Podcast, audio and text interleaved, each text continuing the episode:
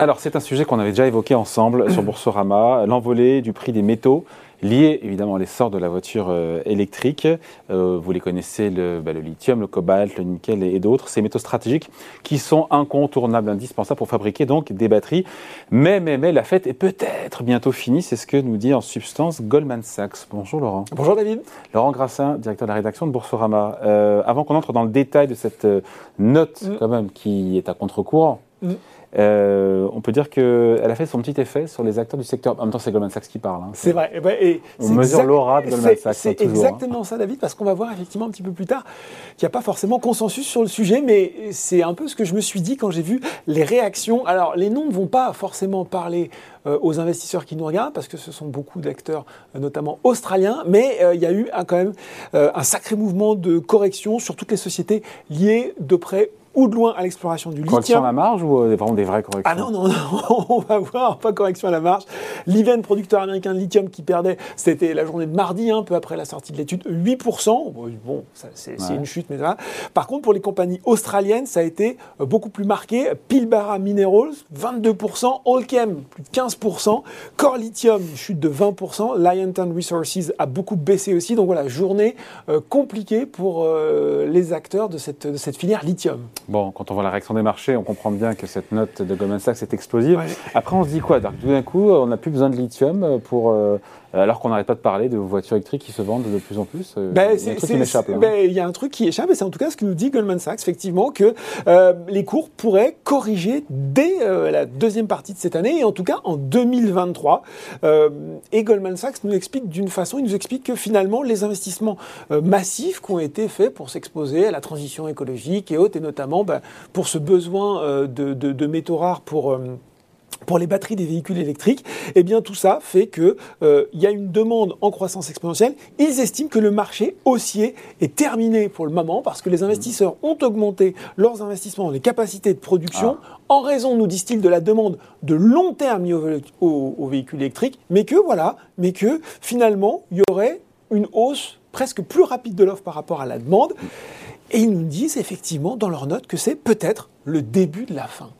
Bon, ils attendent quoi sur les prix concrètement? Alors c'est là, c'est là où ça fait mal, David, parce que euh, et ça peut expliquer d'ailleurs la forte réaction euh, des valeurs du secteur. Selon leurs estimations, la tonne de lithium, elle reculerait d'un peu plus de 60 000 dollars à l'heure actuelle à 16 000, un peu plus de 16 000 dollars en 2023, ça fait quand même une chute de plus de 70%, c'est assez marqué. Hein. Voilà, ils ont fait un peu leurs estimations euh, sur, euh, sur également euh, le cobalt. ce serait un petit peu pour en prononcer, mais quand même, on passerait d'un peu plus de 87 000 dollars la tonne à un peu moins de 60 000 dollars la tonne. Et puis une correction moins prononcée cette fois-ci pour le nickel, on reste quasiment à peu près stable.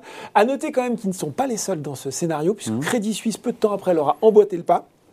Euh, notamment parce que euh, eux, ils estiment également euh, eux aussi qu'on pourra avoir un surplus sur le marché du lithium. C'est un mm. petit peu plus tard en 2025, mais quand même mm. surplus sur le marché du lithium en 2025. Et ils en ont profité eh ben, pour dégrader de valeur d'achat à neutre les deux géants dont je vous parlais plus tôt, Pilbara Minerals, groupe australien, et Allchem. Au-delà du court terme 2023, 2024, 2025, la question se pose de la demande pour le lithium sur le long terme.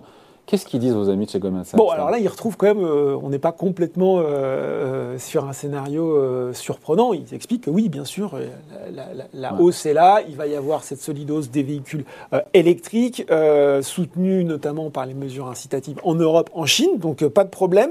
Ce, super cycle finalement de hausse du lithium, eh bien, il pourrait revenir dans la deuxième partie de la décennie. Donc, haussier, oui, sur le long terme, mais pas à très court terme. Alors, on en pense quoi au final? Alors, est-ce qu'on achète ou pas ce scénario. Voilà, exactement. On l'achète ou pas ce scénario. Ça semble vraiment très surprenant, d'autant que, euh, on l'évoquait au début, il y a quand même plusieurs voix assez discordantes et c'est assez intéressant de les euh, mentionner, notamment Jeffries. Alors Jeffries, pareil, lui, il a commencé, euh, c'est tout le monde a écrit sur le lithium. Je ne sais pas s'il y a des, des trends chez les analystes euh, où tout le monde se regarde un petit peu, mais eux ont, aussi fait une note assez détaillée sur le secteur, notamment en, sur les groupes australiens, Allchem, Mineral Resources, Pilbara Minerals.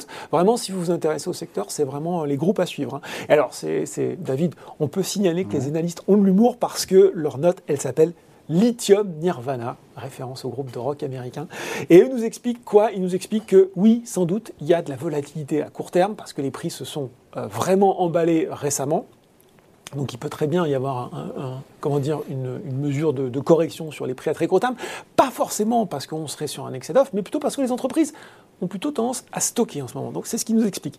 Euh, ceci dit, eux, alors que chez, Goldman Sachs et Crédit Suisse, on est sur une situation de surplus dès l'année prochaine ou en 2025, eux nous expliquent plutôt que euh, les prix devraient revenir à des niveaux normaux à partir de 2025-2026. Mm. Donc on n'est on est vraiment pas du tout dans la même approche.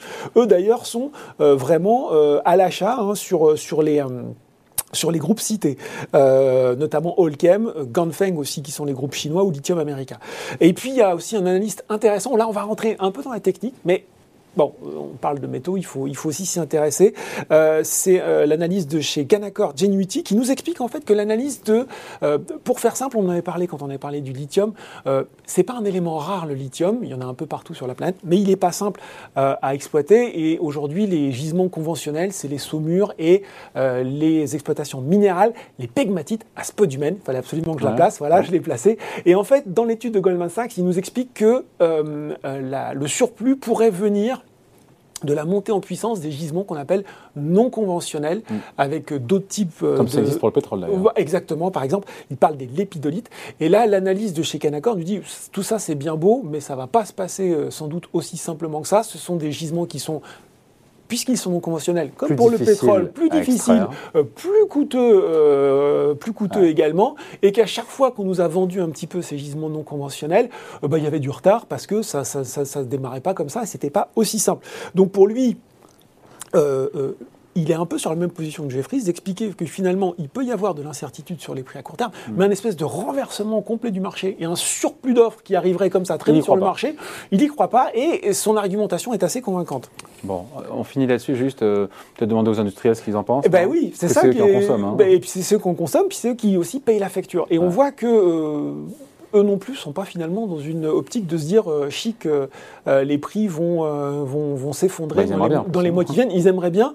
On est plutôt dans une démarche inverse de la part des constructeurs automobiles qui seraient même, eux, on va encore parler d'Elon Musk, je suis désolé David, mmh. mais Elon Musk qui était prêt lui-même à se lancer dans l'extraction de lithium pour sécuriser justement ses approvisionnements parce qu'il est en train de voir les prix euh, exploser. On voit que de plus en plus de constructeurs automobiles sont en train de se poser la question. On rappelle quand même qu'a priori la demande, puisqu'on va quand même euh, se, mm. baser sur les fondamentaux, elle devrait tripler dans les années qui viennent jusqu'en 2025. Donc là aussi, on voit bien quand même, il y a une certaine chose, que, pour mettre une, mine en exploitation, ça ne se fait pas du jour au lendemain, ça prend des années. Donc là aussi, euh, voilà. Et, ce qui est intéressant finalement, c'est qu'on va peut-être terminer là-dessus. Eramet, bah, lui, est en train de chercher le français à... Et le français Eramet, qui produit du nickel, mais pas que, qui cherche aussi à se diversifier est en train d'essayer de démarrer de nouveaux sites de production en Amérique du Sud, puisqu'on sait que voilà, les lieux de production, c'est surtout Amérique latine, Amérique du Sud et Australie, euh, justement pour, euh, parce, qu'il a, parce qu'ils ont bien identifié l'intérêt des constructeurs euh, automobiles sur le sujet. Et il expliquait, c'est le nouveau, le nouveau comment dire, il est directeur de la stratégie du groupe, Geoff Streeton, qui est un Australien. Hein, il, mm. il, a été choisi, je pense aussi pour ça. La meilleure manière de répondre aux inquiétudes de l'industrie automobile ou de toute autre industrie est de se concentrer sur le développement de projets à même de garantir garantir que notre offre augmente autant que la demande. Donc on voit bien que de mm. leur côté, la demande est là et que l'offre, elle, elle, va plutôt devoir suivre qu'être en excès. Donc Goldman Sachs, à prendre avec des pincettes. À prendre avec des pincettes, oui. Allez, merci beaucoup. Explication signée Laurent Grassin, directeur de la rédaction de Boursorama. Salut.